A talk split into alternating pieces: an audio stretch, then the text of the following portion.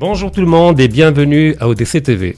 Alors aujourd'hui, nous allons aborder une question qui prend de plus en plus d'ampleur, celle de la finance islamique. Alors je ne parle pas de banque islamique euh, volontairement parce que ça va au-delà de la simple question de la banque et du crédit, puisque ce qui est problématique euh, dans la finance qui domine actuellement, que l'on appelle finance classique entre mille guillemets, qu'on va aborder dans le détail, c'est notamment les marchés financiers, la dimension spéculative, toute cette dynamique qui phagocyte l'économie réelle, qui enchaîne des gens par le schéma de la dette, mais pas uniquement, parce qu'il y a également les caisses de retraite, il y a un ensemble de choses qui font que la vie des gens est littéralement hypothéquée et prise en otage.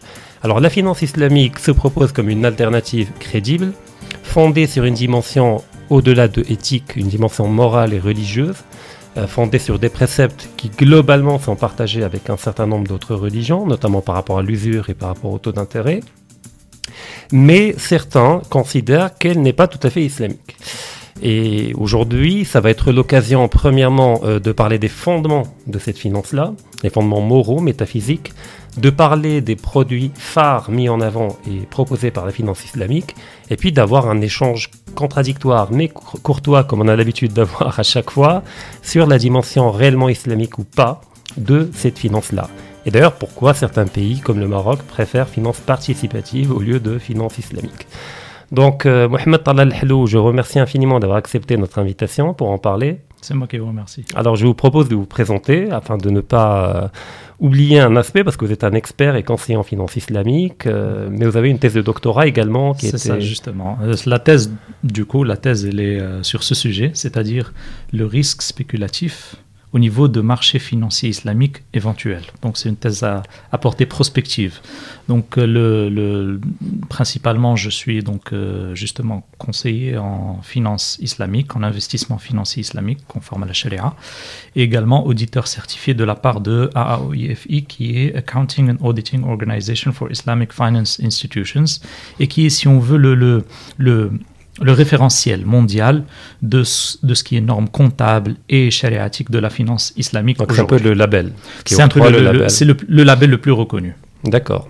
Alors maintenant, allant directement à la dimension métaphysique, euh, qu'est-ce qui est problématique? Alors il y a l'usure, premièrement. Donc euh, doit-on d'abord définir l'usure? Hmm. Effectivement. Alors pour, pour être euh, clair et succinct, Jusqu'au 19e siècle, dans les dictionnaires, d'un point de vue sémantique, on n'avait pas vraiment de différence entre usure et intérêt. D'ailleurs, on a des dictionnaires qui définissent l'usure comme toute espèce d'intérêt. Donc en fait, euh, ça c'est le dictionnaire de Littré. Alors on a l'usure, c'est le fait de recevoir plus que ce qu'on a donné, tout simplement, dans le cadre d'un prêt. Certains diront que c'est le bénéfice. Exactement, certains diront que c'est le bénéfice. Comme dans le commerce. Exactement, comme dans le commerce. Sauf que dans le commerce, il y a une dimension risque et dans l'usure, on est dans, un schéma qui est d'ailleurs le seul au monde qui comporte zéro risque. C'est-à-dire qu'on est dans, un, dans une transaction financière qui est la seule dans laquelle on a un commerce ou un investissement avec zéro risque. C'est quoi vous dites zéro risque? Euh, Le risque est de ne pas revoir son argent. Parce que c'est pas un risque considéré dans la mesure où en islam et dans les religions en général et dans le monde en général, la dette elle peut être héritée et on peut forcer le recouvrement à travers les, les, saisies et tout ce qui est faillite. Donc en réalité, ce, ce, ce schéma-là est une sorte de, moi je considère une sorte de Frankenstein de, du, monde financier et économique contemporain parce qu'il y a zéro risque alors que tous les autres investissements, même les plus défensifs, immobilier, terrain, comportent un risque, baisse de mhm. valeur. Jamais quand vous n'allez prêter 100 grammes d'or à quelqu'un, il va vous dire bon, bah, je vais vous rendre 80 grammes d'or parce qu'il y a une déflation. Non, euh, mais il y a un certain nombre d'objections. Alors je vais me faire l'avocat du diable pour le coup littéralement, mhm. mais juste pour l'intérêt intellectuel de la chose.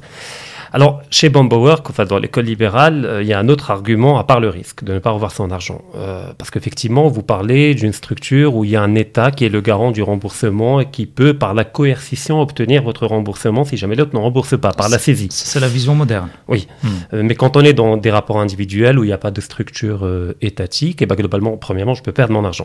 Il reste que dans n'importe quelle communauté, il y a des structures de coercition, qu'elles soient sociales ou juridiques, sans forcément que ce soit un État. D'accord. Donc ça, c'est de son communautaire. Deuxième argument de Bombo, enfin, le deuxième argument de Bombowork, c'est que le taux d'intérêt, ce n'est pas un bénéfice, mais c'est le prix de location de l'argent. C'est-à-dire que quand je vous loue un appartement, premièrement, je, moi, je suis privé de cet appartement. Mm. J'en jouis pas. Et vous, vous en jouissez. Donc, vous payez un loyer sur l'appartement que vous me rendez à la fin quand vous partez. Bah, quand je vous prête euh, un million de dirhams, en fait, moi, je, ne jouis- je me prive de ces un million de dirhams, je n'en jouis pas. C'est le prix de le renoncement à la liquidité à chez les économistes. Et vous, vous l'utilisez, vous le faites fructifier, etc. Et après, vous me le rendez, mais vous, mais vous me payez un loyer, c'est-à-dire Mm. pour l'argent que moi je perds. C'est-à-dire l'argument paraît logique. euh. Effectivement, il paraît logique. Et en fait, euh, ce ce qui est intéressant, c'est que les économistes, ils sont partis sur cette euh, fameuse phrase euh, néocoloniale de Schumpeter qui disait, dans notre domaine, l'économie, on peut faire un bond de 500 ans. C'est-à-dire qu'en 500 ans, il ne s'est rien passé en économie. Mhm. C'est- l'archétype de, de la vision néocoloniale de, de- du savoir. Et donc, euh, c'est pour ça qu'aujourd'hui, on a ce qu'on appelle la pensée décoloniale, qui va dans les manuels scolaires et dans les cursus pédagogiques pour extraire les éléments coloniaux. Alors, le prix de renoncement à la liquidité, c'est effectivement un argument qui paraît logique. Mais, en réalité, quand on renonce à un appartement, eh bien, l'utilisation de l'appartement implique des dégâts obligatoires ou éventuels, en tout cas. Il y a donc un risque. Il y a un risque de dépréciation de cet appartement, il y a un risque de dégâts dans cet appartement. Et donc, à partir de là, la différence entre la location des actifs réels et la location de l'argent, tel qu'il l'appelle, parce qu'on peut l'appeler location, on peut l'appeler prêt, on peut l'appeler de plusieurs manières, l'important c'est le résultat. Donc ce qui nous importe, c'est le, le schéma final et le résultat. En fait, dans l'argent, l'argent ne s'use pas. Si vous prêtez 100 grammes d'or à quelqu'un, ça ne s'use pas avec le temps. Il peut l'utiliser comme il veut, il peut le faire fondre, il peut le faire changer de matière, de, de, de- de forme, mais à la fin, il récupère 100 grammes d'or. La deuxième chose, c'est que quand on dit que quand on prête de l'argent à quelqu'un, il le fait fructifier, là, on sort en fait d'un schéma qui est encore une fois présent dans tout type de, de- de- financement classique, mais pas de, de financement tout court d'investissement, mais pas ici. Quand on rentre dans le capital d'une société, on peut gagner, on peut perdre. Par contre, quand on prête de l'argent, on dit qu'on renonce à la liquidité, donc on a droit à un taux d'intérêt parce qu'on ne fait pas fructifier. Et cet argent, chez moi, il aurait pu être fructifié, mais chez moi, il aurait aussi pu être perdu. Oui. Par contre, là, on ne fait pas porter la dimension de risque d'être perdu. Donc, en fait, on veut que le positif de l'investissement nous revienne et le négatif, s'il y a lieu, parte. C'est pour ça que le, le- le hadith dans lequel le prophète sallallahu dit Al-Kharaj bid-Daman, je considère qu'il représente une, une colonne vertébrale de, de la finance islamique, la finance logique en réalité. Parce que tout risque est associé à son bénéfice. Mais Mais tout bénéfice temps- est associé à son risque. En même temps, on vous dira que le prêt est un contrat, que les termes euh, ils sont clairement spécifiés et Mm. que personne ne vous oblige euh, à contracter ce prêt. Je veux dire, euh, du moment que vous prenez l'argent et que vous signez, c'est que vous acceptez le fait que lui, il va rien perdre et que vous, par contre, vous pouvez perdre ou gagner, faire fructifier cet argent? Excellent. Donc il y a une dimension de, de liberté, de volontariat dans le rapport au contrat. Alors effectivement, dans le, dans le contrat, ce qu'il faut savoir que parmi les piliers du contrat, il y a la li- licéité du sous-jacent. C'est-à-dire que même dans un contrat dans lequel on va vendre du vin ou bien dans lequel on va construire une machine de casino, personne ne vous oblige. Par contre, ce contrat est considéré comme étant caduque par la charia. Pourquoi? Parce que le sous-jacent n'est pas licite. Donc, Mais l'argent, il est licite. oui, mais le, le- le- la licéité doit porter sur le fond et sur la forme. Donc si le fond est OK, il faut aussi que la forme du contrat soit OK. C'est pour ça qu'on va venir plus tard dans la finance islamique, dans le gharar. Mhm. Dans le gharar, on peut avoir un contrat de gharar d'incertitude sur un objet licite, sur un micro, sur une table, mais la forme du contrat est illicite. Donc il faut combiner la licéité de la forme et du fond. Et le problème, c'est que je ne sais pas si on va y venir ou pas, mais cet intérêt, ce Frankenstein de l'investissement et de la finance, provoque d'énormes catastrophes économiques. Ça, on est d'accord, Mm. euh, à grande échelle notamment. Mais alors, revenons à la métaphore que vous avez utilisée en parlant de l'immobilier avec les dégâts, les dégradations, et donc l'usure du bien euh, qui est loué. Mm. Bah, je vous dirais, je peux établir un parallèle, et bah pareil, je vous prête un million de dirhams, vous me la rendez dans 10 ans. Bah, si vous me rendez un million de dirhams dans 10 ans, bah, vous m'avez volé de l'argent, parce qu'il y a l'inflation, effectivement, qui grignote euh, l'argent que je vous ai prêté. Donc, au moins, on peut tolérer un taux d'intérêt adossé sur l'inflation. Hmm.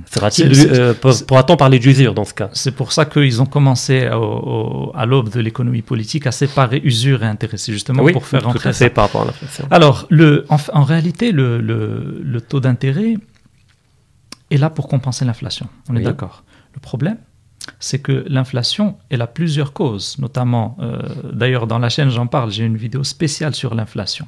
En réalité, l'inflation, elle a deux types de causes majeures, structurelles et conjoncturelles. Mhm. Les causes conjoncturelles, souvent on n'y peut pas grand-chose. Augmentation des prix du pétrole, guerre, problèmes géopolitiques. En général, des causes exogènes. Voilà. Alors, les causes structurelles, ce sont des causes qui sont dans le système. Mhm. Parmi les causes dans le système, eh bien, comme par hasard, il y a l'intérêt. C'est-à-dire que quand vous prêtez, quand le commerçant sait que l'année prochaine, ces 100 dollars, ces 100 dirhams valeront 98 dirhams, eh bien, il internalise cette information. Et comme disait Friedrich Hayek, le prix, c'est la meilleure manière de transmettre l'information. Il internalise cette Dans un marché information libre, dans un marché supposément libre. Et donc, il internalise euh, cette information pour augmenter ses prix parce qu'il sait que derrière, il y a un livret A ou Mhm. un compte sur carnet qui, de toute façon, rémunère l'argent de 1 ou 2% Donc, en réalité, cette inflation, elle est due d'abord au taux d'intérêt et surtout aussi au système de création monétaire qui, sans les taux d'intérêt, n'existerait pas. Parce qu'il n'y a aucun intérêt à prêter plus de monnaie pour se faire rémunérer plus de taux d'intérêt sur plus de capital alors qu'il n'y a pas d'intérêt. Mhm. Là, c'est pour principalement pour les causes euh, endogènes au système, propre au système ça, capitaliste structure- financier. structurel. Mais imaginons, alors euh, toutes choses étant égales par ailleurs, ces causes-là n'existent pas. Il n'y a que les, les variations de prix à l'international Mm. bah, qui font que mon million de dirhams a perdu de sa valeur. C'est- alors, les variations de prix à l'international, euh, un taux d'intérêt? les, les variations de prix à l'international, c'est pas sûr. Pourquoi? Parce que, parce que de, nombreux, euh, de, nombreux, de nombreuses matières premières, de nombreux produits baissent, leur prix baisse avec le temps. Prenez par exemple avant le- le- la libéralisation des télécoms au Maroc. Un portable, c'était 1000 dirhams. Oui, c'est d'accord. La technologie, elle a une tendance à. Aujourd'hui, on est à euh, 100 dirhams. On peut ouais. avoir un portable à 100 dirhams. Donc, en fait, celui qui voulait acheter des technologies et des voitures, il va avoir de la déflation. Celui qui voulait acheter de l'immobilier, il est possible qu'il ait de l'inflation. Bah, D'où le fait qu'on fait une moyenne. en Voilà, général, exactement. On fait une moyenne. Et donc, à partir de là, si on enlève cette cause structurelle, alors on revient aux bases normales de l'économie où parfois on a inflation, parfois on a déflation. Et ça varie avec euh, les schémas de, de- de- de- de croissance démographique. Les Donc là, quand je vous prête, au fait, je prends un risque, contrairement au premier schéma. Euh, Vu que les variations du prix sont naturelles, et bah, quand je vous ai prêté à un moment donné, Mm. bah, les prix étaient à un équilibre ça, donné. Quand ça. vous me remboursez, peut-être cet équilibre va m'être favorable parce Mm. qu'il y a eu une déflation. Peut-être il va m'être défavorable parce qu'il y a eu une inflation. Donc, Alors il faut toujours se rappeler cette règle al-kharaj ou bid-daman, c'est-à-dire autant je prends un risque que mon argent perde de valeur, mais cet argent s'il était resté dans ma poche, est-ce qu'il aurait perdu de la valeur ou pas?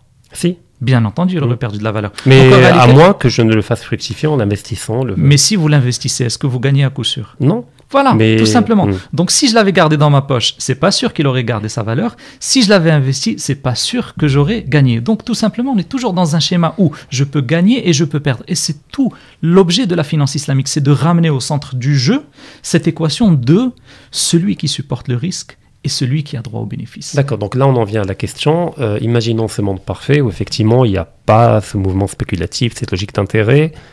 Quelle serait la motivation pour prêter? Chez Dieu, tout simplement. Ça, je veux bien, mais pour on parle ça- de la nature humaine, on parle de l'humain concret, euh, Ah non, pas non. de l'humain archétypique. C'est-à-dire l'humain concret, euh, combien de, de gens sont croyants à tel point euh, que cela les amènerait à prêter de manière désintéressée un million de dirhams pour une durée. Voilà, donc Vous savez, quand vous ouvrez les je parle du réel et des besoins Non, des gens. On est d'accord. Ça ne veut pas dire qu'il n'y a pas d'autre solution de financement. Mais là, vous avez posé une question précise, le prêt. Si vous ouvrez les ouvrages de Fer et de Hadith, vous, vous n'allez jamais trouver le prêt dans le bouilleur. Vous allez trouver Mhm. où? Dans la charité, les hibats. Oui. Donc en réalité, le prêt, c'est quelque chose qui est totalement une relation avec Dieu. C'est-à-dire, on donne, on prête fils C'est comme on donne une sadaqa. Et d'ailleurs, on a beaucoup de ajr parce qu'on peut récupérer cet argent et le reprêter, ce qui entraîne une dynamique parfois plus intéressante que sadaqa. Mais si par contre, on est devant un marché purement matérialiste et des humains purement matérialistes, que le musulman n'est pas, mais imaginons Enfin, qu'on soit dans ce pas marché. théoriquement. Théoriquement, bien entendu. Non, non, mais de toute façon, Je parle de, du musulman concret. tout, tout musulman, tout musulman a une obligatoirement part de- une part de spirituel. Ça peut être 1%, ça peut être 10, ça peut Voilà, être... on- là on est Voilà. d'accord. Voilà. Donc en fait, vous allez avoir des musulmans qui ne prêtent jamais. Mais vous allez aussi avoir des musulmans qui prêtent. Donc ça, c'est pour le prêt. Et donc c'est là la soumission, c'est ce que ça veut dire l'islam. Oui. Par contre, si on a besoin de modes de financement marchands, il faut oublier le prêt et il faut se tourner vers l'investissement. D'ailleurs, pourquoi on a ce prêt aujourd'hui au Maroc qui est tari, c'est-à-dire qui est aussi excessif Mhm. Parce que notre système financier il est francophone. Si vous allez voir un petit peu du côté des anglo-saxons, c'est le C'est capital le marché financier, la C'est le capital. les- Voilà, c'est les startups. Et donc là, c'est beaucoup plus correct. Pourquoi? Parce que celui qui mise, Bah, il risque. il risque aussi. Mais s'il gagne, c'est x10, x5. Voilà. Mhm. Donc c'est pas plus de pourcents. Mais en même temps, il y a des facteurs. Enfin, il y a également l'héritage colonial, vous avez raison, mais il y a également une dimension culturelle qui fait que nous avons une aversion pour le risque et qui fait que la bourse paraît toujours comme étant un truc obscur, euh, dangereux. On n'y va pas. On préfère la banque. euh, oui, je me fais voler, mais au moins c'est clair. Ça, c'est- Je ça, connais mon temps d'intérêt, je connais Ouais, mes trades, ouais. je connais la durée. Donc euh, même la bourse de Casablanca a eu beaucoup de mal, et elle a toujours beaucoup de toujours, mal oui, à convaincre euh, autant les entreprises que les particuliers à mettre leur... Bah, peut-être tant mieux, je veux dire. Mais il y a un facteur culturel également, heureusement peut-être. Disons que le facteur culturel, il est, il est là depuis, euh, allez, disons 100, 150 ans, parce qu'il ne faut pas oublier que quand la Banque centrale a été intégrée au Maroc, de nombreux ulama ont, ont carrément retiré leur bay'a. C'est-à-dire que pour eux, le- le- la dimension de, de, de- de cette, cette institution, cet organisme n'était pas compatible avec l'identité profonde du Maroc. Et donc en réalité, ce qu'on avait avant et qui a été disloqué par la euh, colonisation, l'une des premières étapes d'ailleurs, c'est le Waqf. Hmm. C'est-à-dire que dans une autre dimension de charité et de solidarité sociale, on a un outil qui est là inaliénable, plus personne ne peut le vendre et qui produit des usufruits. Mhm. Ces usufruits sont distribués. On a eu le WACF qui a couvert la santé, il a couvert l'éducation, il a couvert les mosquées, il a- on a même des WACF à, à, à Fès qui couvrent qui sont consacrés aux cigognes. On a eu des WACF qui, sont consacrés aux enfants qui transportent de la vaisselle et qui la cassent en cours de route. C'est c'est un, c'est un modèle d'assurance mutualiste incroyable. Ça, on l'a complètement oublié. Qui parle de WACF aujourd'hui au Maroc? Quasiment plus personne. Mais on a aussi les modes de financement. Bon, le, le nom est resté. Le nom, il est resté, voilà. Mais qui le fait? C'est c'est très rare. Aujourd'hui, pour nous, le WACF, c'est la mosquée. On- n'imagine même pas que le WACF est un système Alors que ça a touché différents aspects tous les secteurs, de- tous les secteurs. Et c'est inaliénable, et c'est ciblé, c'est local et c'est efficient. Mhm. Euh, donc ça, c'est c'est une alternative. Donc il faut toujours ne pas oublier qu'aujourd'hui, par exemple, même dans les pays purement matérialistes, le tiers secteur, il est entre 5 et 10 du PIB, ce qui devient énorme. Harvard, c'est du WARF. Euh, les, les grandes universités en Europe, en Angleterre et aux États-Unis, c'est du WARF. C'est Bah, ce qu'on appelle les trusts. Ça commence Les à trusts. proliférer un peu sous une autre forme peut-être au Maroc à travers les fondations, notamment des, des universités organisées en fondation. Donc il y a un bénéfice qui est réinvesti, donc il n'y a pas d'actionnaire, il n'y a pas... C'est l'idée. On peut l'appeler C'est- fondation, on peut l'appeler ce qu'on veut, on peut même, même l'appeler banque si on veut. C'est le- pas une propriété privée, ce n'est pas public non plus, Voilà, ça appartient exactement. à ceux qui travaillent. l- L'essentiel, c'est que le capital est inaliénable. Oui. Et ça vous couvre toute la partie que le secteur marchand a du mal à financer. Mhm. A du mal à financer. Et dont cette partie, cette partie solidaire, un jeune qui veut se marier, on avait un WACF monétaire qui lui prêtait et il remboursait par forme la de suite. fonds commun qui Voilà, permettait de... exactement, exactement. Alors maintenant, dernier élément avant de passer au produit. Euh, alors tout ce qu'on a dit par rapport aux causes endogènes, exogènes, etc., c'est à l'échelle euh, nationale ou mondiale. Mm. Donc effectivement, c'est un phénomène, euh, c'est une machine à la- face à laquelle on ne peut pas grand-chose dans l'immédiat, mais il y a un devoir de résister. Mais maintenant, revenons à une échelle individuelle.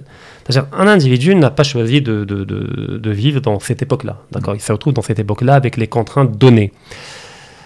Il a pris un crédit parce que, vous l'a- vous l'avez expliqué, ce système de taux d'intérêt fait que l'inflation devient structurelle. Elle fait partie de la nature du système lui-même. Et donc, si quelqu'un veut acheter une maison par de l'épargne, jamais il va y arriver. Car il courra Rarement, derrière, une- rarement. à moins d'avoir un salaire extrêmement élevé, etc. Mais je parle de la classe moyenne et de la petite classe moyenne ou défavorisée. Bah, plus il épargne, bah, plus l'inflation grignote son pouvoir d'achat. Il fait qu'il ne pourra jamais y arriver. Mais il y a un besoin de sécuriser sa famille, de, de un toit sur sa tête, de léguer une maison à ses enfants, et il prend un crédit.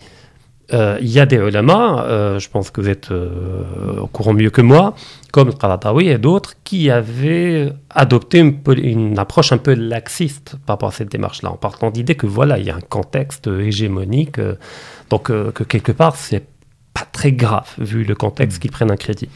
Effectivement, on a des, on a des, des savants qui, euh, qui ont été un petit peu dans le feu de l'action, sont, sont allés un petit peu dans la question de darura, c'est-à-dire la nécessité vitale, sans quoi il y a un problème de, de, de physique, de, Mm. de, de, de Bah, mort, de vie de mort. Voilà.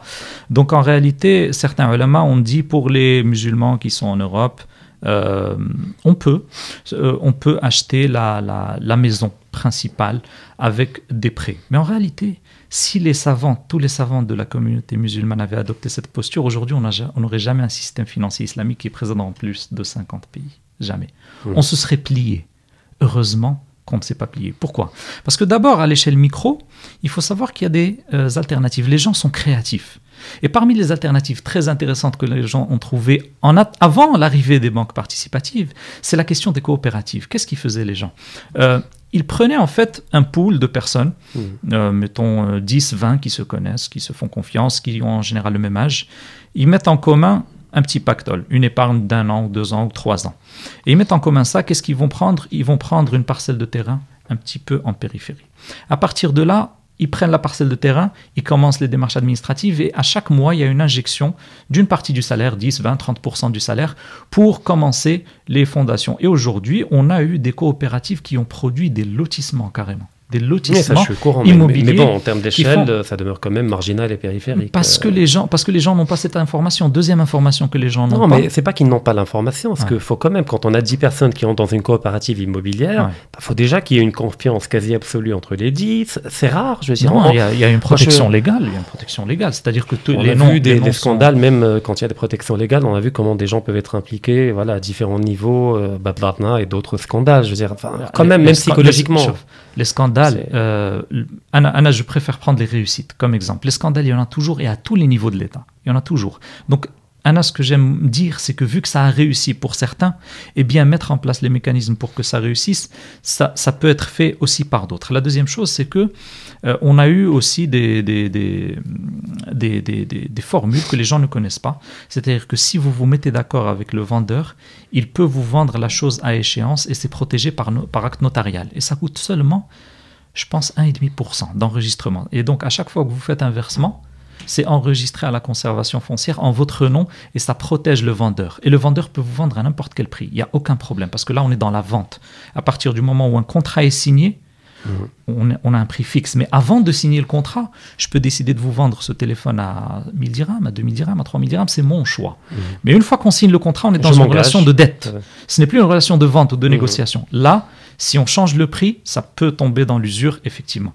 Ensuite, il y a justement ces gens qui ont milité au Maroc depuis les années 80.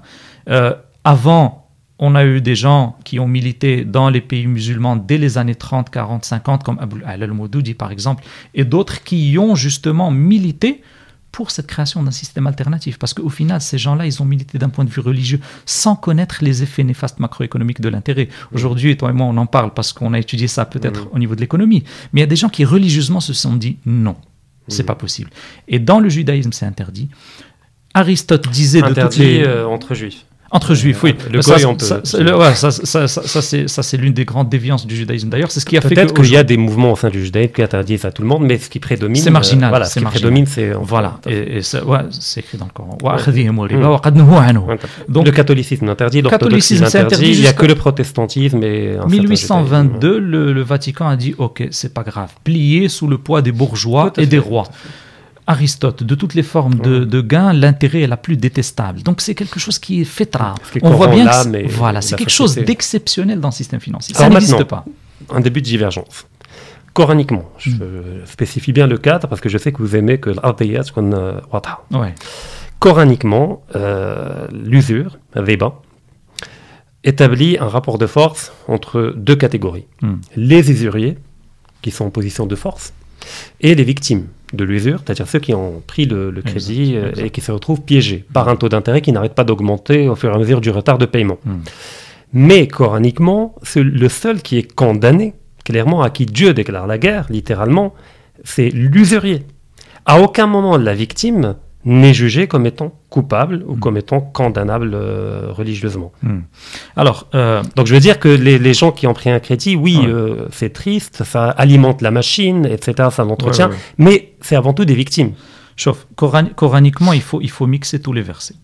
Coraniquement, il faut, mettre en, il faut étudier les versets euh, sous tous les angles. Et ensuite, on viendra au niveau des mhm. hadiths parce que de toute façon, euh, tu me connais bien, on ne peut pas être musulman juste avec bah, le Coran. Vrai que j'ai Ça, c'est pas moi qui le euh, dis. Ibn Hazm, aussi. c'est un autre débat. Ça, on pourrait en faire un autre débat, un autre épisode. Mais pour ma part, moi, j'ai au début, mais, vous êtes d'accord que dans les sources de déduction, Alors, dans le fait qu'on commence par le Coran, puis on va vers le hadith. Le Coran, le Coran est la première référence. Voilà, donc limitons pour l'instant au Coran pour voir. Dans le Coran, on a فإن تبتم فلكم رؤوس أموالكم لا تظلمون ولا تظلمون donc la تظلمون en prenant plus que le nominal oui. et ça c'est une preuve définitive contre toute personne je sais pas nominal ou réel c'est un débat Là, là, là, là. Parce qu'on parle de l'or. Non, on euh, dit là. ras mal, ça veut dire capital. Oui, mais le Fallait capital qu'on euh, repose réel ou amwalikum. nominal. Non, le, le capital réel, ça c'est une notion qui est venue une fois qu'on a eu l'inflation structurelle à cause des intérêts. Enfin, il y avait des sécheresses à l'époque, il y avait beaucoup de choses qui faisaient que l'or pouvait euh, voilà, perdre son pouvoir d'achat ou gagner en pouvoir d'achat. Mais bon, c'est un autre débat. D'accord, admettons Aujourd'hui- nominal. Aujourd'hui, l'or, le pouvoir d'achat de l'or est le même qu'à l'époque du prophète. Sur la longue durée, on est d'accord. Oui, sur le très court terme, on peut On avoir peut. une, Sur une, année, deux crise. années, on peut avoir. Oui, oui, on, peut est avoir une Antal. Fekete avait également démontré que, que euh, je sais pas, 10 grammes d'or permettaient à l'époque de Venise au XVIe siècle d'acheter l'équivalent d'un costume aujourd'hui. Ah, donc voilà, il traverse voilà. le temps, on est d'accord. Exactement. Admettons que c'est nominal, d'accord. Donc le nominal ou le principal ou ras mal en arabe, parce que ras mal en arabe c'est plus clair. Ras mal c'est le montant qui a été prêté. Alors, c'est-à-dire que vous ne faites pas de mal, vous ne causez pas de tort, et on ne vous cause pas de tort en prenant moins que le capital. Voilà. Maintenant, il y a un autre verset dans le Coran qui dit Donc en réalité, dans le système coranique, tout contrat qui est néfaste, mauvais, on n'a pas le droit d'y entrer même en tant que participant. Hmm. C'est pour ça que les fuqaha, par exemple, ont interdit la vente des armes fi waqtil fitna al-adou. Hmm. Alors euh, vendre, des armes, c'est licite. Mmh. Vendre des armes, des raisins à quelqu'un qui va en faire du vin mmh. ou de l'alcool. Vendre des raisins, c'est licite. Mmh. Mais c'est interdit. Mais le contexte détermine. Euh, voilà. Donc en, réalité, euh, c'est pour ça qu'on a le hadith, etc. Tout l'écosystème qui nous produit un Frankenstein, qu'il soit l'alcool, qu'il soit le vin, qu'il soit la déviance, qu'il soit le, le, sans rentrer dans les détails tout péché ou la, sorcellerie, etc., tout écosystème qui conduit à ça doit être arrêté dès le départ. Et dans l'école mais... malikite, on a quelque chose qui s'appelle ça de dara'a. Mhm. C'est-à-dire le chemin qui va te mener à la déviance, il faut le fermer, dès le début, dès l'entrée. Mais alors là, on va entrer un peu dans la nuance. Je mm-hmm. comprends parfaitement votre raisonnement et j'y adhère. Euh, seulement, les versets qui parlent uniquement, alors je ne parle pas du, des versets contextuels mhm. euh, que vous avez évoqués à juste titre, mais parlons uniquement des versets qui touchent directement à Veba. Donc il y a un certain nombre de versets qui parlent quasi exclusivement de l'usurier, ah oui. Mm, etc. Mm, mm. euh, maintenant, l'individu qui prend le crédit, on peut effectivement le situer dans le verset contextuel, celui euh, qui fait qu'on alimente euh, là c'est enfin davantage que en l'occurrence, mais il y a des cas où l'individu était dans l'urgence. Quelqu'un de malade qui est mourant et qui a pris un crédit avec un taux d'intérêt. Quelqu'un de malade qui est mourant et qui trouve personne pour lui prêter, et s'il ne fait pas son opération tout de suite et qu'il n'a que riba, le qu'est-ce qu'ils disent? Mm. Illicite pour le prêteur, mais illicite pour, pour euh, l'emprunteur. Mais là, il va mourir. Là, il va mourir. Donc, en réalité, si on, le degré on ne peut pas transposer ça à l'immobilier. Mmh. Parce que c'est quoi darora dans l'immobilier? Est-ce que c'est habiter ou posséder un logement? C'est habiter. C'est habiter. On peut habiter aujourd'hui en loyer. Si vous m'inventez une cité où il n'y a que du prêt et Mhm. que de la vente, et que soit on habite là-bas, soit on meurt et on ne peut pas aller habiter ailleurs, là, on pourrait discuter éventuellement. D'accord, mais ça réclame. Mais c'est pas un arbitrage de je vais dépenser X en loyer, Y en propriété, et donc Y en propriété, ça va me revenir moins cher. Cet arbitrage, il est exclu, exclu par l'islam. Parce que même tuqaddaru biqadariha. Même, même par exemple, on est, on est dans une darura, même euh, pour manger, par exemple, on n'a pas le droit de manger plus que ce dont on a besoin. Mhm. Parce qu'après, Allahu alam. C'est les, les Voilà. péchés capitaux. euh, Exactement, là. exactement. Mais alors, pardonnez-moi. Euh, le but du halal, du haram par rapport à la question de la riba, Mm. toujours coraniquement, mais c'est cohérent même avec les hadiths, c'est de protéger le faible. Enfin, Ça, celui qui, ça- qui- premièrement, Alors, ça c'est votre ou notre ou une certaine compréhension. Parce que le fait d'extraire l'illa, le manat du jugement, ça c'est un début d'ijtihad. Oui, mais je, juste je termine, Ouais. vous allez comprendre ce que je veux dire. On revient au rapport de force que j'ai établi, enfin que le Coran Exact, établit, d'accord, entre l'usurier qui Mm. profite, Mm. d'accord, et celui qui est victime, qui se retrouve euh, sous une montagne de dettes et de, et de crédits et d'indemnités. Alors cet individu euh, qui est victime, on a dit que s'il n'y a pas une nécessité vitale, strictement interdit. Mais le but, c'est de libérer la victime du fardeau de la dette Hmm. individuellement et puis collectivement de libérer toute la société du fardeau de la dette et de tous les dégâts que provoque ce système, cet engrenage de la dette et, et ce La, système-là. la- la dette est moins grave que les intérêts. Elle est, elle est- elle est- elle est- Non, mais, mais dans ma tête, enfin, la, la dette corrélée à l'intérêt. C'est-à-dire le Ah, but est oui. de libérer la société et les individus victimes dans ce rapport de force de, de- des chaînes de la dette. Bien Et de, d'accord, on est d'accord. Donc là, c'est littéralement une lecture littérale, davantage qu'un ishtihad. C'est évident, je veux dire, c'est une impression première qui ressort de ces versets, c'est de protéger la société et les individus. Exact, exact. Là, parce que nous, on connaît les effets. Parce qu'il y a une rationalité des interdits. Je veux dire, Dieu interdit parce qu'il y a une finalité. Pas tous. Certains interdits sont à Il y a, il y a des y a tout simplement des raisons qu'on ne connaît pas. Ça veut dire qu'il n'y a pas de raison. Non, ah ben, bien entendu. C'est-à-dire que chaque jugement a une hikmah. Mais est-ce que nous, on, a extrait cette hikmah ou pas? Là, on est d'accord. Mais moi, je dis qu'il n'y a pas d'interdit irrationnel, c'est-à-dire qu'il n'a pas de finalité, qu'il n'a pas de sagesse derrière. Donc, de ce point de vue, si on veut aider le faible, et que le faible se retrouve dans un système où le halal, le loyer, lui coûte plus cher que le haram. Hmm. Donc, au fait, le halal l'a-t-il réellement libéré? À l'échelle individuelle. je ne parle pas à l'échelle de la société ou de l'État, à l'échelle individuelle. Là, là, on part du principe que le halal est plus cher, ce qui n'est pas prouvé et ce qui n'est pas systématique. C'est-à-dire, quand on dit par exemple chez les banques participatives, on est, on est plus cher que les banques. Euh, on y arrive. D'ailleurs, ce serait l'occasion de parler des produits. Voilà. Hmm. Donc à partir de, de, là, on part déjà d'une hypothèse. Cette hypothèse n'a pas été prouvée. J'ai posé la question à plusieurs banquiers participatifs et m'ont confirmé que parfois, leurs produits revenaient moins chers que ceux des banques usuraires. Mais parfois, c'est problématique. Donc en réalité, ah, mais il faut voir où est-ce qu'elles ont commencé. Elles ont commencé dans un système qui était hostile. Pourquoi? Parce que le système, il est basé, le système bancaire, il est basé sur les lois coloniales. Ces lois coloniales empêchent les banques de faire du commerce. Et donc, si vous faites du commerce, vous payez deux TVA, vous payez deux droits d'enregistrement, vous payez deux conservations foncières. Donc, elles ont commencé dans un système fiscal hostile. On a dû faire tomber ces, ces, doubles, ces doubles taxations à plusieurs niveaux pour commencer à se rapprocher du, euh, du coût de revient en réalité. Et ensuite, il ne faut pas oublier que dans un nouveau projet, on a plus d'investissement que dans un projet qui a amorti ses mmh. frais il y a 100 ans. Donc à partir de là, le halal, euh, c'est un objectif ultime. Mais si on avait pris cette position, on n'aurait jamais eu les, les, les, banques participatives. On serait plié sur le, on se, on se serait plié. Et aujourd'hui, on voit des non-musulmans en train de protester contre le système intérêt. Aujourd'hui, maintenant. Oui, on, a vu même se développer la finance islamique dans des contrées euh, comme la City de Londres, comme un peu partout. D'ailleurs, ce qui, euh, on va, on va l'évoquer plus tard. pour, moi, ça, pour, moi, quand le diable trouve sympa ce que vous faites, je me pose des questions. Ah, il y a un verset. Mais pourtant, on voit la juste pour terminer, à Londres. Il y, a un point à dire avant de terminer, c'est le hadith qui a été rapporté par l'imam muslim. akil Akil, ça c'est clair. clair oui. Le moukil, c'est celui qui rentre dans le mhm. contrat, mais il y en a deux plus loin. Voilà, exactement. Et donc ça, ça qui légitime au fait et. Et, en réalité, dans tout l'islam, vous allez trouver, c'est ce qu'on adresse, c'est l'écosystème. Mmh. C'est pas on n'est pas, on n'est pas littéraliste. On n'est pas vraiment littéraliste à ce point. Mmh. Donc en réalité, c'est l'écosystème. Pourquoi? Et c'est pour ça que l'école malikite Asad et les autres écoles, mais dans une moindre mesure, c'est que ce qui va nous mener à un problème, il faut changer de route tout de suite, dès le début, avant de rentrer dans la route. Après, bon, c'est une mm. position propre euh, au malékisme. Les malékites sont très durs dans cette daria. Ouais, mais on perd un peu en complexité des fois.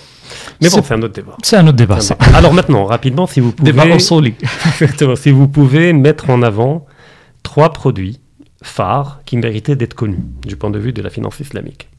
Et leurs euh, avantages, euh, éventuellement leurs limites vu le contexte hostile. Ok, alors parmi, parmi les produits les plus importants, selon moi, on a le mudaraba. Ensuite, on a le musharaka.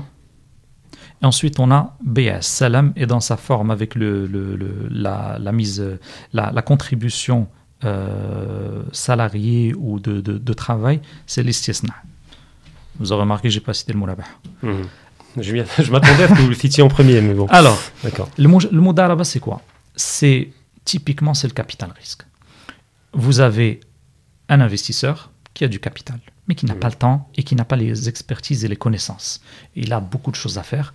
Et donc, il a des gens, des jeunes, des moins jeunes, qui ont une expertise dans un domaine et lui propose des opportunités d'investissement. Un peu comme les business angels. Euh. C'est exactement ça. C'est juste que là, ça c'est marginalisé, ça n'existe quasiment pas. Mhm. On va à la banque. Or, la, la, à la base, la banque, la banque Aslan, elle ne prête pas aux startups. Au Maroc. Aslan, à la base. Pourquoi? Parce que c'est des profils risqués. Or, c'est eux, Or, c'est-à-dire que le système bancaire, qu'est-ce qu'il ancre dans la société d'un point de vue macroéconomique? Il finance les gens qui produisent le moins de valeur ajoutée. Mmh. Il, il va prêter à ceux qui ont déjà de l'argent. Qui ont déjà des actifs, des, ouais. qui ont déjà des actifs collatéraux et qui en général leur valeur ajoutée c'est 5% à la fin de l'année, 7%, mmh. 8%, 10%. Par contre, celui qui va te faire un multiple de 10 et qui va t'inventer une nouvelle euh, voiture ou une nouvelle technologie, tu vas pas lui prêter. Mmh. Donc en réalité, c'est la banque tire une balle dans le pied des économies, mmh. même d'un point de vue innovation. Donc le mot d'Araba, c'est le capital risque, c'est l'investissement, ça c'est excellent. Pourquoi? Parce qu'on se met d'accord sur un ratio de partage, ça peut être 10-90, ça peut être 50-50, ça c'est vraiment, on se met d'accord. Si jamais il y a un échec, en général, on peut avoir un échec dans le capital risque. Ça, c'est mmh. une, c'est évident, voilà. ouais. Et donc la courbe euh, risque, risque, risque rentabilité dans la finance, Mmh. ça c'est une règle. Mmh. Plus on prend de risques, corrélé, euh. voilà. Là, on peut avoir un ratio de partage. Si jamais on réussit, on partage selon le ratio, les profits. Et si jamais il y a un échec, eh bien l'entrepreneur aura perdu une partie de sa vie, de son temps, de son effort, et le capital risqueur aura, parti, aura perdu une partie de, Son de- argent. de son, une partie de son argent ou tout son argent. Mmh. Et donc ça c'est et c'est la, la justice. Les deux gagnent et les deux perdent, tout Mhm. simplement. Parce que l'islam c'est une religion de justice, tout Mhm. simplement. Deuxième produit. Le deuxième produit, c'est le moucharaka. Et dans ce cas, en général, c'est un produit qui est plus commun. Pourquoi? Parce que, euh, en général, les capital risqueurs demandent aussi à l'investisseur de mettre quelques billes, même si c'est symbolique, Mhm. pour qu'il sente un petit peu le. le- le- Mais ça, c'est le facteur psychologique qui est extrêmement important. très Effectivement, important, très on, important. on- on gère moins bien l'argent des autres. Et Exactement. donc, quand on y met du sien, d'ailleurs, on peut le voir même euh, au niveau public, dans l'espace public, quand on fait un jardin public gratuit, il est dégradé au bout de trois mois. Exactement. Quand vous mettez l'entrée à 10 dirhams, même symbolique, Mm. il est bien entretenu Et quand- les gens et quand- qui l'utilisent. et Et quand le malheureusement. Et quand le jardin est fait par le public, souvent le privé, il le fait mieux. Ouais, D'ailleurs. Et donc, en fait, le, le, le, le, on essaye de faire investir tout le monde. Et, et en cas de profit, si on a des investisseurs gestionnaires, ils ont une part de profit qui est en général supérieure à leur apport parce qu'on rémunère leur travail et leur investissement. Mhm. Et en cas de perte, on perd tous selon le capital qu'on a investi. Et ceux qui ont investi du travail, ils perdent aussi leur travail, bien entendu. Ensuite, le salam et l'istisna, ça c'est formidable. Pourquoi? Parce que. Ah, par contre, je ne connais, je connais pas. Enfin, c'était voilà. pas très connu. Alors. Euh, le, le, prophète sallallahu alayhi wa sallam dit Et en, en réalité, euh, le, certains exégètes du Coran disent que le verset il mhm. concerne salam. Qu'est-ce que le salam? Le prophète sallallahu alayhi wa sallam, quand il est arrivé à Médine, il a trouvé qu'il vendait les dates avant avant qu'elles soient matures, cause ou là, avant d'exister, exactement. C'est les contrats à terme. Exactement. Sauf qu'il y a des conditions strictes. C'est-à-dire qu'en réalité, on doit définir le cahier des charges, le délai de livraison et la qualité, la nature, un cahier des charges complet. Mais le capital doit être donné tout de suite. Pourquoi? Parce que la vente future avec un report de paiement et un report de livraison, elle est interdite en islam. Et quand on va voir qu'est-ce qui se passe dans le monde de la finance, on trouve que 98% des contrats futurs ne sont pas livrés. Qu'est-ce qu'ils sont? Ils Mhm. sont euh, ils sont settled, c'est-à-dire ils sont compensés. Mhm. Donc euh, en réalité, 98% des contrats futurs n'aboutissent pas à une livraison de matières premières. On les compense. Bon, si je devais te livrer, tu aurais gagné X, tiens X. Mhm. Voilà, tout simplement. Et c'est ce qui se passe en finance malheureusement. Et y a Donc, même on est- pire, il y a des fonds spéculatifs qui achètent des contrats à terme sur des matières premières dont ils n'ont pas besoin et qui n'ont pas les moyens de recevoir Mhm. euh, et qui cherchent à revendre au dernier moment euh, plus cher ou bien ils font rouler euh, les contrats à terme voilà, et ils payent tout simplement le prix de location. Garde la matière chez toi, Ouais. je te paye le loyer de- du grenier ou Ouais. d'autres choses, etc. Et on, et on se rappelle tous des contrats à terme de avril 2020 Mhm. sur le pétrole quand ils sont Ah descendus oui, en moins prix 35. négatif. euh, ouais. moins 5. Et même euh, d'ailleurs le- en 2010-2011, il y avait ce problème-là, mais à l'inverse, c'est-à-dire les prix avaient explosé uniquement pour des raisons spéculatives. à la bourse de Rotterdam, moi j'avais l'Égypte, une- qui dépend à 90% de, du blé en- euh, des importations, a- ça a été un ferment de ce qu'on appelait Exact. printemps arabe. Après, il y a de la manipulation, il y a tout, mais on ne ça. manipule que ce qui est manipulable. Exact. Il a fallu qu'il y ait... Sauf quand Goldman Sachs et les banques d'affaires Oui. sont rentrés dans le marché des matières premières, Mhm, le prix a été multiplié ouais. par deux. On a eu des morts à côté en Afrique, des centaines, des Bah, y a eux morts. et JP Morgan. Et d'ailleurs, c'était dû à l'eff- à, à l'effondrement des marchés financiers des actions qui avait créé un effet de vase communicants Exact, euh, qui sont déplacés exact. au niveau des... Dans, dans, dans, dans ma thèse, j'avais étudié un truc intéressant, la, la bourse des métaux de Londres, London Metal Mhm. Exchange. Vous avez des barres d'aluminium qui sont vendues à acheter à Londres, qui sont basées dans le port de Rotterdam, qui bougent pas pendant des années. Mhm. 5 ans, 10 ans. Et on a des centaines de transactions sur la même barre d'aluminium Mhm. sans qu'elle ne bouge d'un iota. Ou bien on vend un or qui n'existe pas avec les ETF, Ah, ça, c'est pire. Ça, avec c'est les pire. papiers, l'or papier. Ça, c'est du, ça, c'est du maïsir, ça, c'est du jeu de hasard. Parce qu'on vend quelque chose dont le collatéral n'existe pas. ou qui existe à une échelle mi- microscopique. Alors, le salam, c'est vendre de manière prépayée quelque chose dont l'acheteur a besoin mhm. dont l'acheteur a besoin, et donc il est prêt à payer aujourd'hui avec de l'argent frais, aujourd'hui qu'il va payer tout de suite. Cet argent va permettre à l'investisseur d'avoir du, fond de, du, fond de roulement. Mhm. Donc en fait, les choses que le Moucharaka et le Moudaraba ne peuvent pas euh, financer, même si on peut avec des projets de joint venture faire des Moudaraba ciblés, des Moucharaka ciblés, mhm. mais on peut financer avec des ventes prépayées comme le salam et l'istisna. L'istisna implique aussi le, facteur travail. Donc tout ce qui est production de jlaba, de salon, d'aéroport, de port, de gare, tout ça, ça peut passer par l'istisna. Ça, c'est un produit formidable qui peut vous permettre de monter des projets ultra complexes. Mmh. les trois produits, aujourd'hui, euh, le seul qui est là au Maroc, c'est salam. Euh, avec une forme euh, assez muhtashima, c'est-à-dire assez timide. Voilà, et il y a une seule banque qui l'a lancé. Euh, il mérite d'être, d'être beaucoup plus connu d'ailleurs. Et les deux autres, on attend que le Conseil des ulama les sorte. D'accord. Donc au, fait, au, final, globalement, euh, le but de ces produits-là et de la finance islamique globalement est d'interdire de vendre des pantalons à une jambe. Je ne sais pas si vous connaissez la blague de Jacques Attali. Donc j'invite les gens à aller sur YouTube et d'écrire blague euh, pantalon à une jambe et ils vont, ils vont comprendre. Et surtout de ramener, de recoller la finance à l'économie. Mhm. Ça, d'un point de vue macro, on ne peut pas le comprendre d'un point de vue micro, ça a l'air trop bizarre, mais d'un point de vue macro, refaire coller. Aujourd'hui, les produits dérivés représentent 12 fois le PIB mondial. Ah oui, on est d'accord. C'est stupéfiant, c'est surréaliste. Mhm. Parce qu'effectivement, même aux deux échelles, à l'échelle globale, on a aujourd'hui l'économie réelle qui se met au service de la finance abstraite et immatérielle et qui est même vampirisée par la finance. Mais même à une échelle individuelle, comme je le dis toujours, le premier employeur au Maroc et au monde, c'est la banque. En fait, si je travaille tous les jours, c'est pour pouvoir payer le prêt. La dette. C'est pour ça que les, les, penseurs J'ai un employeur intermédiaire, ah. mais le vrai employeur, ça demeure la banque pour qui on travaille tous pour rembourser le crédit maison, voiture, ah. voyage, euh, électroménager, etc. Les penseurs contemporains disent que l'esclave moderne n'est pas enchaîné, il est mhm. endetté. Bah D'ailleurs, aujourd'hui, Fakour Raqaba, c'est peut-être rembourser la dette de quelqu'un. Non, c'est pas Fakour Raqaba, mais c'est le Gharimin. Mhm. Euh, l'une des huit catégories euh, strictement, c'est-à-dire on ne peut pas la dépasser. Pour Zakat, on a huit catégories. L'une de ces huit catégories, c'est les personnes qui croulent sous la dette. Mhm. Hmm.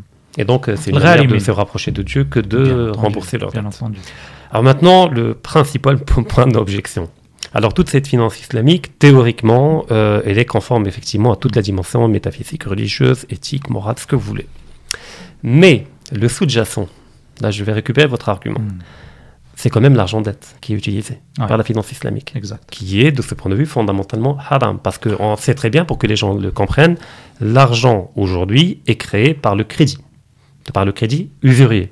Donc si demain tout le monde il faut expliquer aux gens quand ils vont prendre un crédit, cet argent n'existe pas. Il, y a une infime partie qui existe. Oui, bah, bah, il y a un effet de levier euh, qui fait que voilà, ils peuvent créer plus que ce qu'ils ne possèdent en termes de fonds propres. Mm. Et d'où le fait qu'ils cherchent à avoir des comptes sur carnet, mm. etc. pour avoir cette base-là. Mais pour dire simplement, vous allez demander à une banque un crédit d'un million de dirhams, elle crée électroniquement un million de dirhams qui est inscrite. Après ce un million de dirhams, vous l'utilisez pour acheter par des virements vers d'autres comptes, et donc ça va de passif en passif, de passif en passif. Et donc si je rembourse le million de dirhams, ce million de dirhams est détruit par la banque, il est supprimé. Donc s'il y a toujours de l'argent dans l'économie, reste. Minimal. Les intérêts. Mais même l'intérêt lui-même vient d'un argent qui lui-même a été créé par de la dette. En fait, c'est. Euh, Les intérêts, c'est le travail des gens. Oui, mais la forme, c'est-à-dire le sous-jacent de cet hmm. intérêt-là, procède, vient d'un autre crédit qui a été créé. Donc c'est une hmm. forme de, serpent qui, qui, se mord la queue. Hmm. Et donc globalement, si demain on décide tous de rembourser le, nos crédits, l'argent disparaît argent actuel, papier, etc. D'ailleurs, il faut plus l'appeler argent, parce que l'argent, ça renvoie au métal. L'argent dette. La monnaie, on va l'appeler monnaie dette. Hmm. Euh, même pas argent, je, hmm. il ne mérite pas. C'est vrai. L'argent, c'est un métal qui est, une valeur intrinsèque, la monnaie, la monnaie dette. Donc, cet argent est haram. Donc, ce que vous nous dites, c'est que, euh, oui, haram, c'est comme le vin, je veux dire, comme c'est de la vodka, c'est de la vodka, mais voilà, c'est de l'argent, euh, dette, de la monnaie dette. Donc, vous me dites, je vais fonder une finance éthique, mais ce que je vais utiliser, ça va être de l'alcool. Donc je vais vous apprendre à cuisiner le bœuf, mais avec de l'alcool. Hmm. Mais ne buvez pas l'alcool, mais vous pouvez cuisiner avec. Je vois. En fait, euh, si, on dit ça, si on dit ça, si on dit cette finance éthique, elle procède de cette manière, alors on doit, on doit tout simplement arrêter d'utiliser cet argent dette. Oui, Chez les normalement, oui. Normalement, oui. Hmm. Chez les Fuqaha, il y a quelque chose qui s'appelle umum al Parfois, on est dans un contexte où le où l'illicite devient euh, monnaie courante et chose commune. Oui. Alors, cet illicite, il faut non seulement chercher à le changer, mais, il faut essayer de s'en éloigner le plus possible, le plus vite possible. Et donc, en réalité, euh, cet argent dette aujourd'hui, c'est-à-dire que euh, là, on est dans quel contexte? On est dans un contexte de, l'hégémonie de, la voilà. dette. D'un point de vue jurisprudentiel, on est typiquement dans le contexte. C'est-à-dire, on est dans le contexte où bien on fait une chose illicite, on en fait deux. Je suis pas d'accord. C'est-à-dire que si, si, euh, ouais, si on est dans un contexte où on va faire deux choses illicites, faire une chose illicite, c'est mieux que de faire deux choses illicites. Oui. Ça ne veut pas dire qu'il faut se taire sur le une chose illicite. Alors attendez. Là, je vais récupérer un autre de vos, arguments. Hmm. Quand vous avez parlé de, du loyer, de la location et de l'achat d'un bien immobilier par un crédit avec un taux d'intérêt hmm. usurier, vous avez dit que comme ce n'est pas une nécessité vitale de posséder un bien, bah, il vaut mieux louer, même si ça vous coûtera plus cher que la traite de crédit qui vous permettra de posséder un bien. Et c'est pas sûr. Aujourd'hui, les millennials n'achètent plus, ils louent. Ah, d'accord. Hmm. Je parle en théorie. Hmm. D'accord. Mais après, ça dépend. Il y a des conjonctures dans l'immobilier, des cycles qui font que des fois les loyers augmentent. Des fois, c'est le prix de l'immobilier qui diminue. Quand c'est le prix d'achat qui diminue, et eh bah, le crédit, pardon, c'est plus intéressant économiquement que c'est votre téléphone, je crois. Euh, c'est plus intéressant. Euh, J'établis le même parallèle. Donc, on a une monnaie dette euh, qui est haram vous dites elle est hégémonique. Elle mais il y a des gens, alors je pense que vous ne partagez pas euh, globalement leur position, comme Cheikh Ahmed Hussein et d'autres, qui également maîtrisent la dimension monétaire euh, et économique, qui proposent de créer des systèmes parallèles entre musulmans, où on va échanger avec de l'or et avec de l'argent, qui pour le coup est halal, vu que tous les deux sont cités dans le Coran. D'accord? Le dinar, c'est de l'or, le dirham, de drachme du grec, c'est de l'argent. Euh, l'or existe au Maroc, je veux dire. On peut acheter des louis d'or, des Napoléons, on peut acheter des bijoux, on peut même euh, voilà, faire des bijoux qui prendront l'équivalent euh, de, l'argent sans passer par la médiation de l'argent dette. Donc là, c'est une manière de résister frontalement et radicalement contre l'argent dette. Donc là, on peut fonder une monnaie islamique adossée à un sous-jacent qui est réel et qui est licite. Mais le choix de la facilité en réalité, c'est d'aller vers cet argumentaire-là en disant mais le belwa, etc., c'est généralisé, on n'y peut rien. non, non, non, on, y peut, on y peut. On est d'accord. Sur le fond et sur euh, d'un point de vue objectif, on est d'accord. Euh, ou le troc, même le troc peut être une manière de contourner. Ça, ça fait dix ans, je pensais à la mise en place d'une plateforme de troc parce qu'aujourd'hui, le troc permet de contourner ce qu'on ne pouvait pas avoir hier, c'est-à-dire la simultanéité des demandes et l'information mhm. parfaite transmise. Aujourd'hui, on peut faire des sites web avec l'intelligence artificielle qui font du troc. Et, et, ça, ça permet d'éviter justement ça. Chauffe, euh, si ma mémoire est bonne, je pense que euh, Hassan II, à un moment, a pensé à la mise en place d'une monnaie or, mhm. euh, à la mise en place de la zakat. Et euh, aujourd'hui, en Europe et aux États-Unis, on a ce qu'on appelle les monnaies complémentaires. Toutes ne sont pas licites parce qu'il y en a qui sont mhm. fondantes, etc. Il y a des principes assez bizarres. Mais la mise en place d'un système basé sur, on peut l'appeler bon d'achat, on peut l'appeler monnaie or. Et aujourd'hui, on a de nombreuses, ce qu'on appelle les crypto-monnaies, qui se basent sur, la rareté, euh, sur, comme Bitcoin d'ailleurs. ah oui, il y en a qui cherchent à reproduire, le, reproduire le mécanisme de l'or comme le Bitcoin, c'est-à-dire la rareté. Exactement, il y en a qui cherchent à reproduire le mécanisme islamique. Et le travail d'ailleurs. Le Bitcoin, il, est le fruit d'un travail. C'est-à-dire les mineurs, euh, c'est pas rien. Exact, mais c'est pas souvent un travail. Souvent c'est un travail utile, mais pas toujours. Euh, parfois il y a du gaspillage. Alors, donc en réalité, toute initiative qui propose une manière de... Là, on, arrive à sortir des deux choses illicites. On, est quand même dans une chose qui est illicite, qui pose problème, c'est-à-dire euh, la production de monnaie basée sur les intérêts. Si on arrive à sortir de cette chose aussi, ben c'est encouragé. Non, le, problème n'est pas là. Le ah. problème, c'est que la finance islamique, en acceptant de jouer la, le jeu... La Banque islamique de développement a son unité de mesure qui est le dinar. Oui, mais là au Maroc, quand je vais acheter un produit euh, de, la banque islamique, je l'achète avec des dirhams. Bien entendu, mais même quand, même quand, tu vas acheter un produit pour manger, tu l'achètes avec des dirhams. Mais je suis d'accord. Mais, mais quand je mange, je prétends pas que mon achat est islamique. Par contre, le produit qui est vendu est prétendu, voilà, label Sharia, conforme à la Sharia, etc. C'est pas du tout la même chose. Ce que je veux dire, c'est-à-dire que... tu penses que même les opérations qu'on fait tous les jours avec l'argent dette, elles sont, elles, elles sont basées sur de l'illicite? Normalement, oui. Mais le problème n'est pas là. Le problème, c'est que moi, euh, quand je reçois mon salaire, quand je paye mes impôts, quand j'achète des choses, je sais que j'utilise un moyen illicite. Je le sais aussi. mais je ne prétends pas lui donner un caractère halal euh, par, par un tour de magie. Non, mais, attention. non, mais je, termine rapidement. Par contre, ce que fait la finance islamique, elle ne dit pas, écoutez, l'argent que je vais investir par le mosharaka ou autre chose, c'est un argent haram. Elle ne le dit pas comme ça. Elle dit, soyez tranquille, en paix avec vous-même, parce qu'en passant par nous, au fait, vous entrez dans le monde, bienvenue dans le monde du halal. Donc les termes du contrat ne sont pas clairement spécifiés, que le sous-jacent est illicite. Alors euh, là, là, là, là, ça veut dire, en fait, ce qu'il faut en réalité. Pas bien du côté marketing de le faire, je comprends, mais on, va revenir au côté Ouais. marketing, je viens de le noter d'ailleurs. Sauf la, la banque participative et le comité des ulama, qu'est-ce qui- qu'est-ce qu'il est, qu'est-ce qu'elle est, quelle est sa prérogative? On lui a donné une prérogative, c'est dire que le contrat qu'on lui soumet est licite. On lui a pas donné la prérogative de la monnaie et d'autres prérogatives sur lesquelles je vais revenir. il n'y a pas Lesquelles monnaie sous-jacente, c'est dans le contrat normalement. Non, ça c'est un contrat. Et là, les ulama se taisent.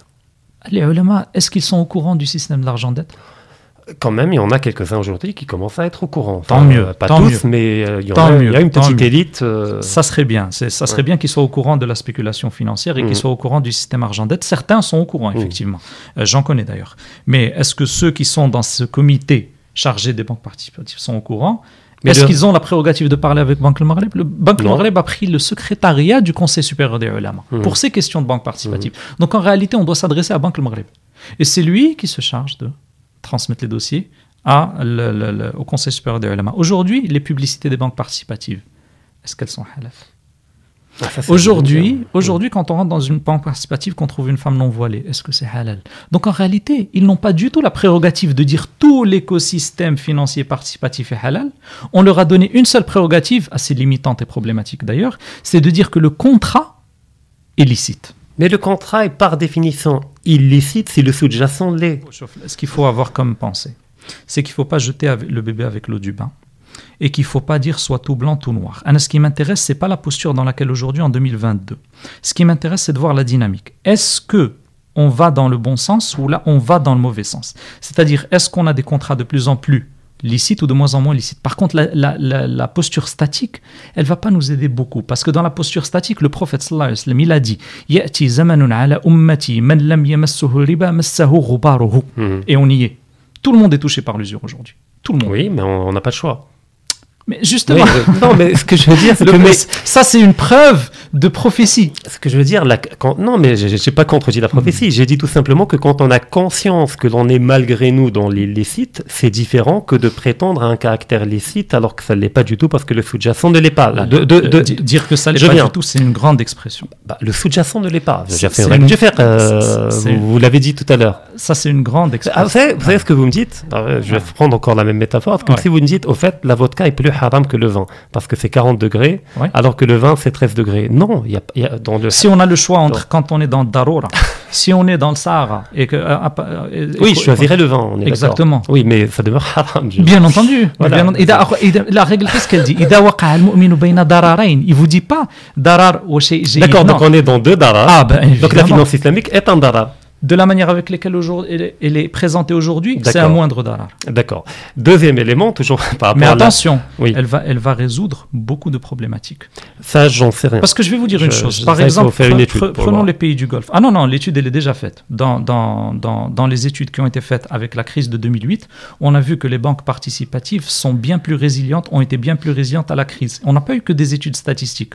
On a eu des méta-analyses, c'est-à-dire des études d'études, des études qui ont Mhm, je compilé des études et qui ont trouvé que les banques participatives sont bien plus résilientes à la crise que les banques Non, usuraires. mais ça, on est d'accord, parce qu'il n'y a pas d'e- d'effet de levier, il n'y a Exactement. pas de... de- de- Mais voilà. Donc, ce qu'il faut en fait avoir comme euh, démarche, c'est qu'il faut encourager. Vous savez, moi, il y a 10 ans, qu'est-ce que je demandais? Je demandais qu'il y ait une banque participative au Maroc. Mhm. Maintenant qu'elles sont là, je demande autre chose. Je demande qu'on qu'on écarte un petit peu la mourabaha et qu'on amène la moucharaka au centre du jeu. Quand elle sera là, on demandera une autre chose. Mais paradoxalement, ce que vous connaissez les mécanismes du diable, Ouais. enfin on les connaît pas tous, mais on connaît certains, c'est que des fois il peut, par l'apparence du halal, nous attirer davantage vers lui. Alors, il y a beaucoup de récits qui rapportent. Je, je, je, je Ah. termine parce que la métaphore ne, ne suffit pas. C'est qu'au fait, plus on soutient cette dynamique de cette finance, entre guillemets, selon moi, islamique, et ben plus on encourage la demande de cet argent dette. Parce qu'en réalité, elle brasse de l'argent dette, et ben plus elle grandira, plus elle brassera de l'argent dette. Donc au fait, ça alimente la machine et ça entretient la demande. Parce que cet argent dette qui va venir de, manière de plus en plus importante vers la finance entre islamique, et ben il sera le produit de plus en plus de crédits créés par la finance non islamique. Et si jamais la finance islamique finit par l'emporter sur la finance euh, usurière, et ben ça veut dire qu'il y aura plus d'argent. Parce que pour moi, la vraie résistance, c'est celle que propose, entre autres, pas ni, ni le premier ni le dernier, mais moi j'ai énormément de respect pour lui, Shahram Hussein, c'est d'aller vers des schémas parallèle. Alors là, on n'a pas le choix, payer des impôts, payer les salaires, etc. Ben, on utilise l'argent, etc. Mais entre nous, rien ne nous empêche de passer par le troc. La technologie le permet aujourd'hui, de passer par l'or, de passer par l'argent, de passer par etc. Donc là, si le manque s'effondre, on a encore, on a déjà établi un système viable. Par contre, si l'argent d'aide s'effondre, la finance islamique s'effondre. Et au contraire, elle l'alimente et elle l'empêche de s'effondrer. En fait, euh, ce qu'il faut faire comme différence, c'est qu'aujourd'hui, l'argent, il a deux propriétés qu'on oublie un petit peu. Il a cours légal et cours forcé. Mhm. Donc, est-ce qu'on a le choix? Non. Bien. À partir du moment où on n'a pas le choix, ce qu'on peut faire, c'est limiter les dégâts. Donc, les schémas parallèles, les schémas de le troc, l'intelligence artificielle pour l'échange, mhm. les monnaies complémentaires, l'or. Moi, beaucoup de gens me demandent ben, j'ai envie de prêter à quelqu'un, mais il va me rembourser dans 5 ans. Qu'est-ce que je fais? Je lui dis prête-lui de l'or. Mhm. Prête-lui de l'or. Parce qu'aujourd'hui, l'inflation qui est devenue structurelle, qui est toujours structurelle, mais qui a explosé de manière structurelle, pourquoi? Parce que Trump a injecté euh, plus d'argent dette mhm. après Covid que Obama et Bush combinés. Eh bien, aujourd'hui, on paye les pots cassés. Aujourd'hui, vu que le dollar est internationalisé, l'inflation des États-Unis c'est pas les Américains. Voilà, tout le monde l'a. On partage. On partage aujourd'hui avec les États-Unis. On est très gentil avec les États-Unis.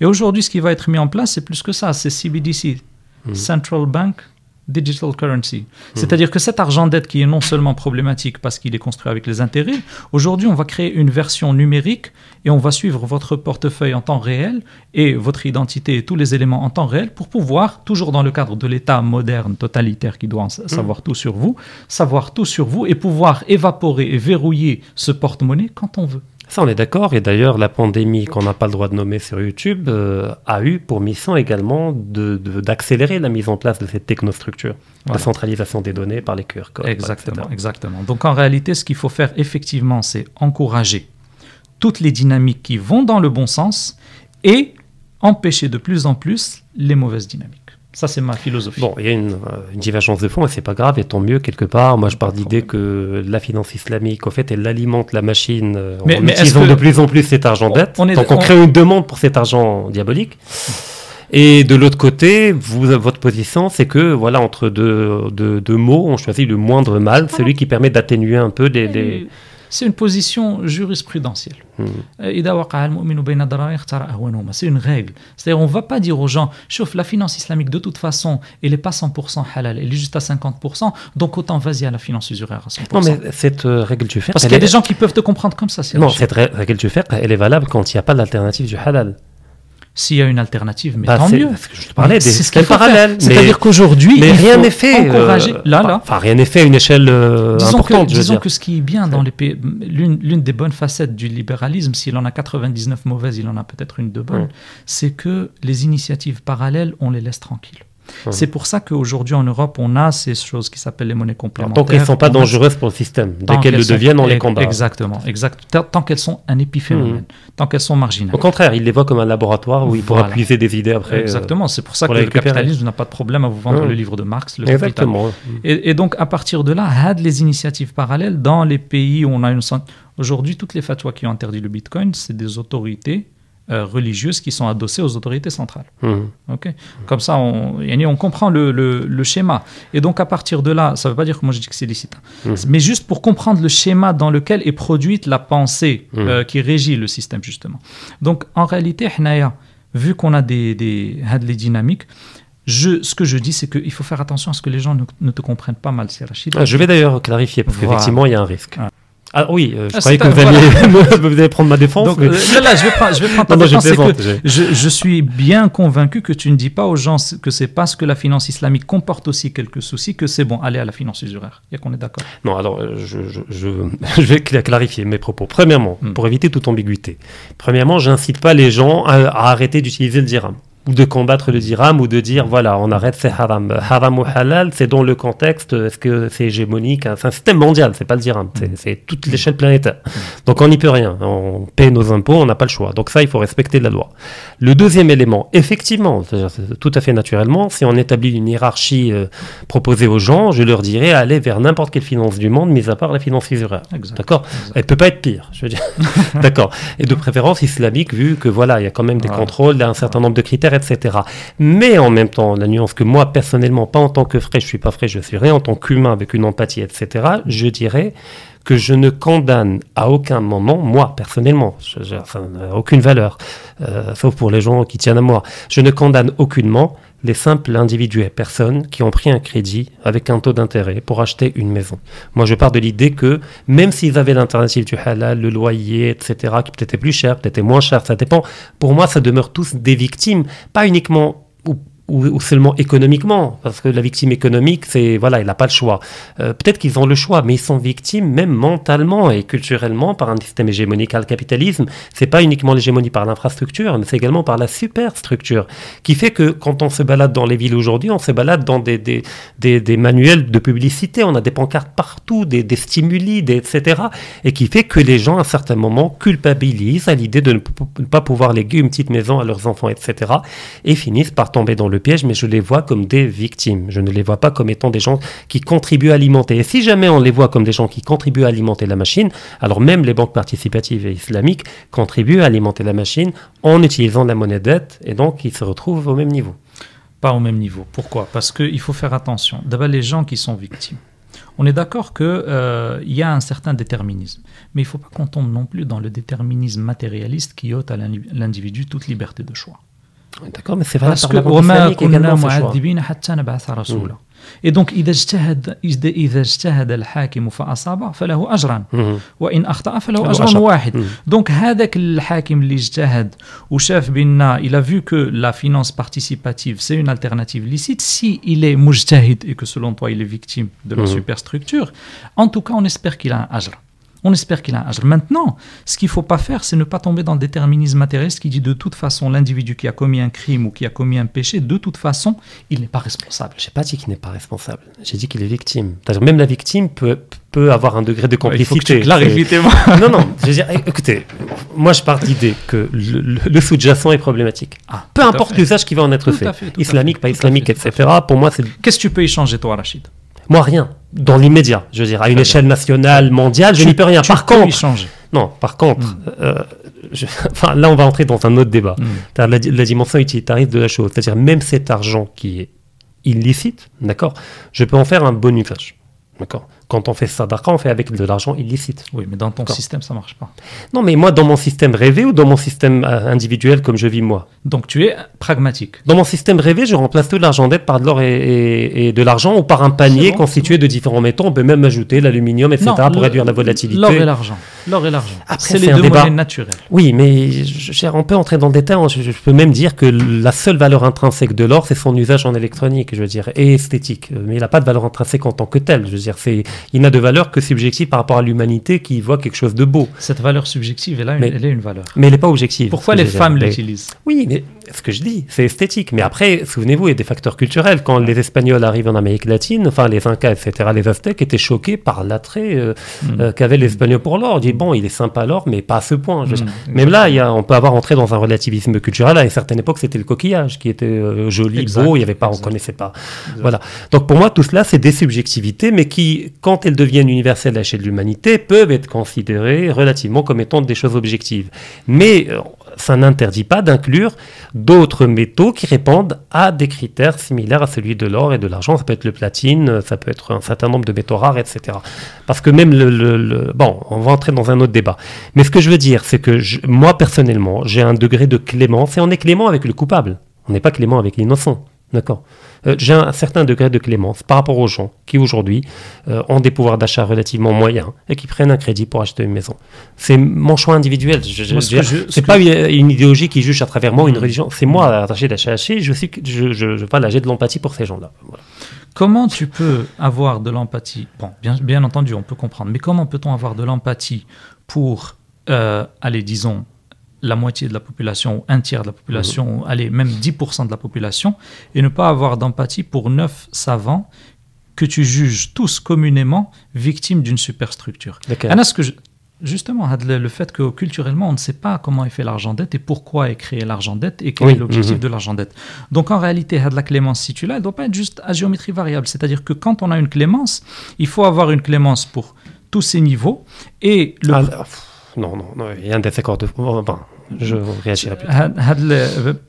C'est-à-dire, quand on a de la clémence, on a de la clémence, mais ça ne veut pas dire qu'on justifie, qu'on soit d'accord. C'est-à-dire que quand moi j'ai toute une frange de la population qui participe à l'enrichissement, l'enracinement du système bancaire usurier, et donc les deux illicites, Mhm. les deux illicites, on va avoir une clémence pour des millions de personnes qui participent à l'ancrage des deux illicites, Oui. et on ne va pas avoir de clémence pour les gens qui ont fait un ijtihad, qui, qui sont sortis d'un illicite et qui restent encore dans un illicite. Pourquoi? Parce qu'ils ne sont pas au courant. Moi, je suis convaincu qu'ils ne sont pas au courant de l'argent. alors là, il y a pe- peut-être, euh, mais ça, on peut pas le sonder.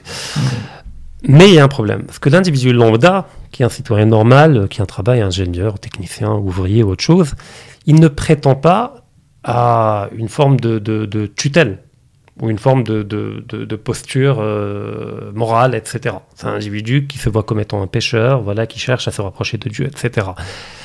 Le alim, c'est autre chose. Mais est-ce qu'il en a la prérogative, le alim Attends, j'y viens.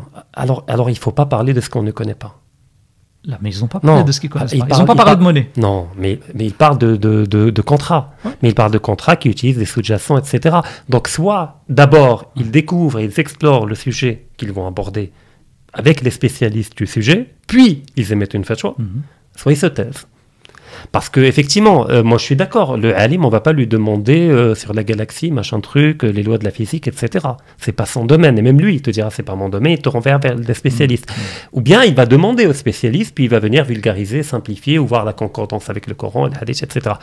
Pourquoi ne pas avoir la même démarche de, de la part de ces ulama en économie? Pourquoi Je ne je pas te dire consulter, étudier la monnaie avant d'émettre des fatwas Je vais te dire pourquoi. Parce qu'en réalité, dans la, dans, la, dans la charia, on est tenu pour responsable que des choses sur lesquelles on a un impact potentiel. C'est-à-dire que s'il y a quelque chose sur laquelle on n'a aucun... Et ça, Ibn Taymiyyah, il le reprend très bien en montrant que parfois le alim se tait. Pourquoi? Mhm. Parce que s'il dit de faire quelque chose à la personne, il sait à 100% que la personne va faire l'inverse et peut-être ça va l'éloigner de l'islam. Mhm. Mais ça, c'est le alim qui juge, pas n'importe qui. Donc en réalité, quelqu'un qui, par exemple, euh, consomme de l'alcool ou l'a fait un péché mineur, par exemple, il sort avec une fille ou la shihaja, Mhm. et qui ne fait même pas sa prière, avec quoi tu vas commencer? La prière. La prière, très bien. Donc en réalité, avec le moment où toi tu lui dis non, ne fais pas ça avec tel ou Oui, on y va graduellement, petit on à y petit, par des pédagogies, mais Voilà. Donc en réalité, toi tu, toi, tu ne sais pas dans quelle euh, posture graduelle ou pédagogique sont ces personnes. Donc je ne juge ni le bon ni le mauvais. Mais à partir du moment où on est dans une dynamique positive, et il y a, des- il y a des membres de ce conseil qui m'ont contacté personnellement Mhm. pour me demander mon avis sur certains éléments. À partir du moment où on est dans une dynamique positive, et moi dans la bourse de Casablanca, il y avait la présentation des sukuk. Les Mhm. sukuk, c'est un moyen, d'ailleurs on l'a pas cité, mais c'est un super moyen de financement à l'échelle macro pour les États et les entreprises. On présentait les sukuk qui ont été émis par l'État en 2017 et j'ai montré pourquoi ces sukuk ne sont pas conformes. Et le savant, parce qu'il y en avait un sur les neuf qui représentait le comité, il m'a dit, ben, il a entendu mes arguments, il m'a dit, ben, si, si vraiment c'est comme ça, on revient sur notre fatwa. Mhm. Donc on peut pas, on peut pas dire et penser que du négatif de ces gens. je sais pas penser du négatif. Je Mhm. dis tout simplement que quand on adopte une posture morale ou moralisatrice, parce qu'effectivement on va donner l'aval ou non par rapport à un contrat, je suis désolé, aujourd'hui en 2023, j'ai failli dire 2022, on ne peut pas dire. Est-ce que les savants ont moyen de changer le, système monétaire? Non, mais ils ah, ont, l'obligation de comprendre un peu les fondements. C'est-à-dire, vous allez sur YouTube, vous écrivez création monétaire. Moi, je suis pas alim, je ne suis pas économiste, admettons. J'écris création monétaire, je trouve des vidéos pédagogiques de 3-4 minutes qui m'expliquent que c'est de l'argent d'être créé avec un taux d'usure.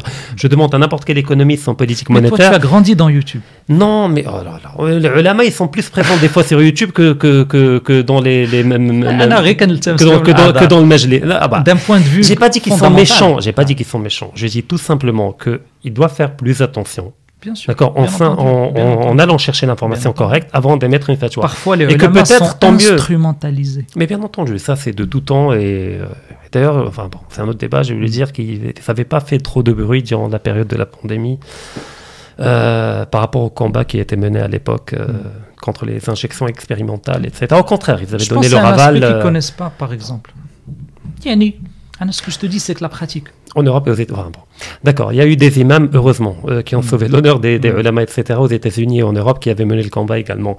Mais ce que je veux dire, c'est que tout simplement, ils doivent s'instruire par rapport à ces thématiques-là. Et aujourd'hui, il n'y a pas d'alibi pour dire qu'il n'y a pas de canaux, de moyens de le faire. Je ne dis pas qu'ils sont méchants, mais je dis tout simplement que peut-être tant mieux qu'au Maroc, on parle de banque participative plutôt qu'islamique, tant mieux pour le nom de l'islam. Tant aussi, mieux pour l'islam. Moi aussi, je dis tant mieux parce que dans Ne les pas pays du prêter à l'islam des mécanismes qui peut-être ne lui sont pas fondamentalement conformes, mais juste formellement conformes. Moi, je dis tant mieux aussi parce que dans les banques participatives du Golfe, on procède à une transaction Tawarok qui représente 56% des transactions de banques islamiques là-bas, qui s'appelle Mhm. islamique. Le Tawarok a été interdit par le Conseil supérieur des ulama au Maroc.